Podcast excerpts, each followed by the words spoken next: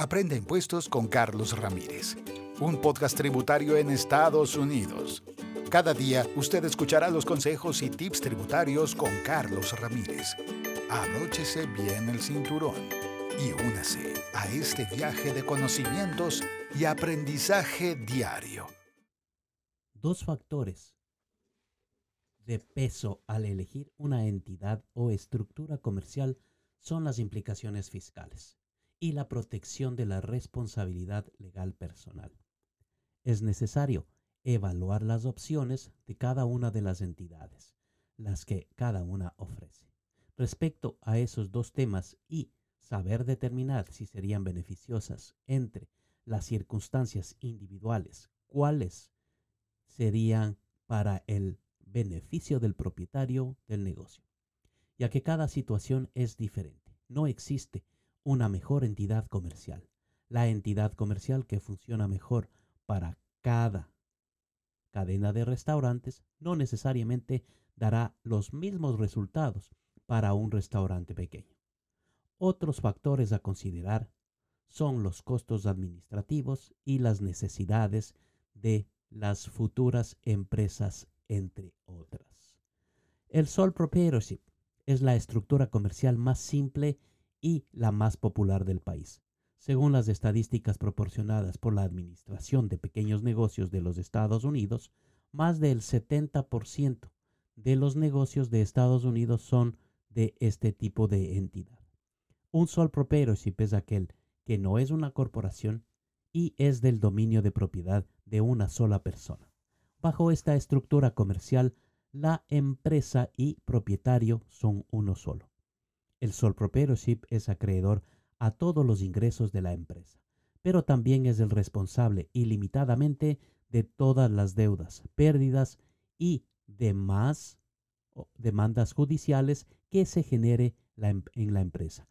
Tal vez muchos de los clientes no lo sepan, pero es posible que ya estén operando una empresa como sole proprietorship, como es el caso de los fotógrafos, tutores privados, escritores y columnistas que trabajan independientemente, vendedores a comisión que no están en la nómina de pago, contratistas, traductores que se les paga por el trabajo entregado, constructores, etc. El propietario único reporta en el anexo C de la forma 1040. ¿Cuáles son las ventajas de un sole proprietorship? El modelo de sole proprietorship tiene muchas ventajas que lo hacen muy popular. Es fácil de establecer el negocio más fácil y rápido de conformar es el sole proprietorship. Esta estructura comercial no requiere de formalidades o interminables procesos burocráticos para ser establecida, siempre y cuando sea el único dueño. Como se vio anteriormente, existen personas que operan como sole proprietorship que todavía no lo saben. El nombre del negocio, para la mayoría de sole proprietorship, adoptan el nombre del propietario. Sin embargo, si el propietario decide registrar su negocio con otro nombre, puede elegir optar un nombre comercial ficticio, el cual tiene que registrarse debidamente ante la autoridad correspondiente. El registro del negocio. El nombre comercial ficticio o asumido debe registrarse. La mayor parte de los estados requieren que el registro de cada caso sea litigios. Si la persona desea entablar una demanda judicial, podrá obtener la información de la empresa y de su propietario en los registros. Sin embargo, si una persona desea entablar una demanda judicial y no logra encontrar el debido registro de la empresa, la empresa puede ser reportada y responsable de pagar muchas multas e impuestos atrasados. Permisos y licencias. Como cualquier negocio, se requiere obtener las licencias y los permisos necesarios regulados por el gobierno local, ciudad o condado y el departamento estatal, requeridos de acuerdo con la industria a la que se dedique la empresa para poder operar legalmente. Como ejemplos podemos mencionar la licencia operacional, el registro de negocio, la licencia para ventas, los permisos de zonificación, entre otros. La obtención del negocio, la licencia para ventas, los permisos zonificaciones, deben ocasionar y pueden ser un alto costo para la empresa. Algunos estados suelen cobrar una pequeña cuota pero esto va de acuerdo al Estado.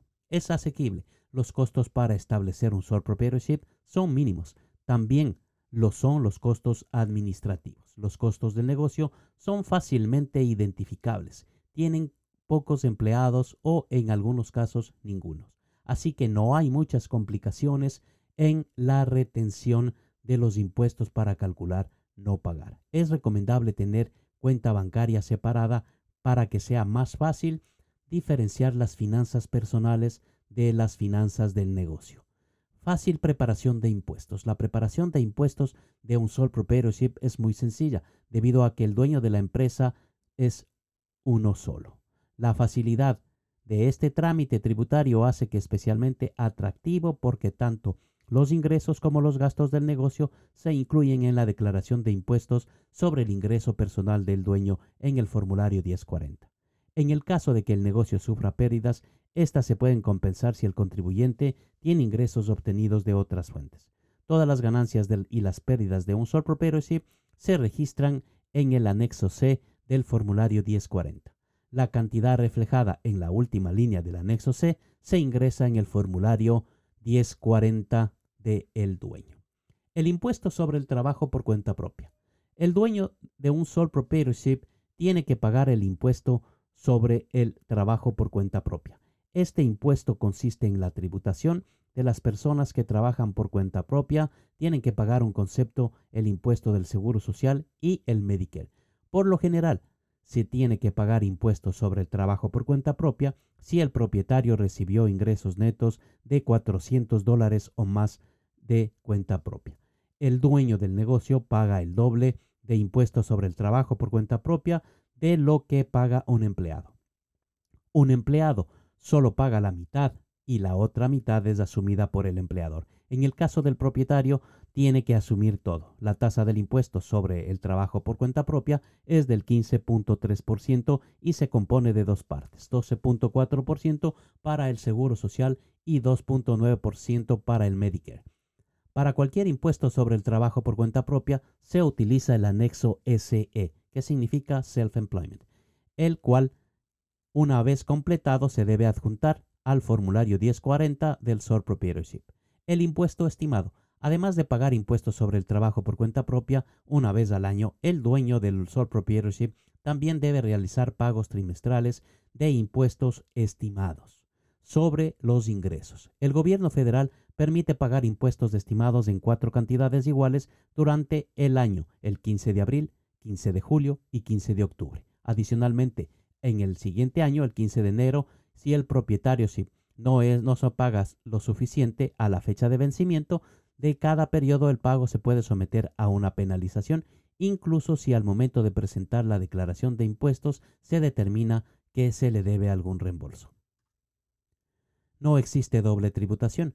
Los ingresos van directamente al propietario y se graban mediante la presentación de la declaración de impuestos individuales. Como no hay diferencia entre la empresa y el dueño, los impuestos de la empresa no se declaran por separado. Por eso, en el caso de otras estructuras de negocios, este impuesto puede ser separado. Eso se denomina tributación pass-through. Las tasas de impuestos deben también son las más bajas de las estructuras empresariales.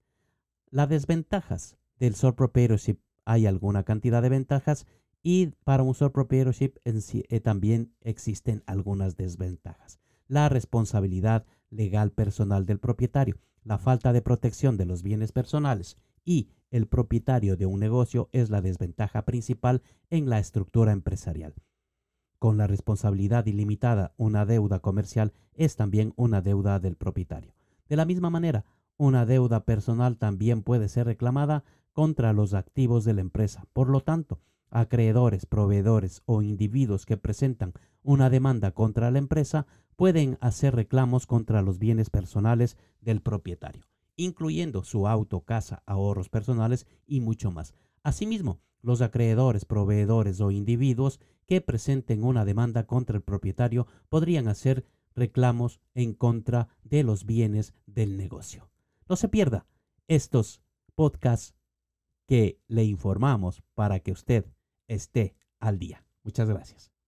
No olvide suscribirse para que día a día esté más cerca del éxito.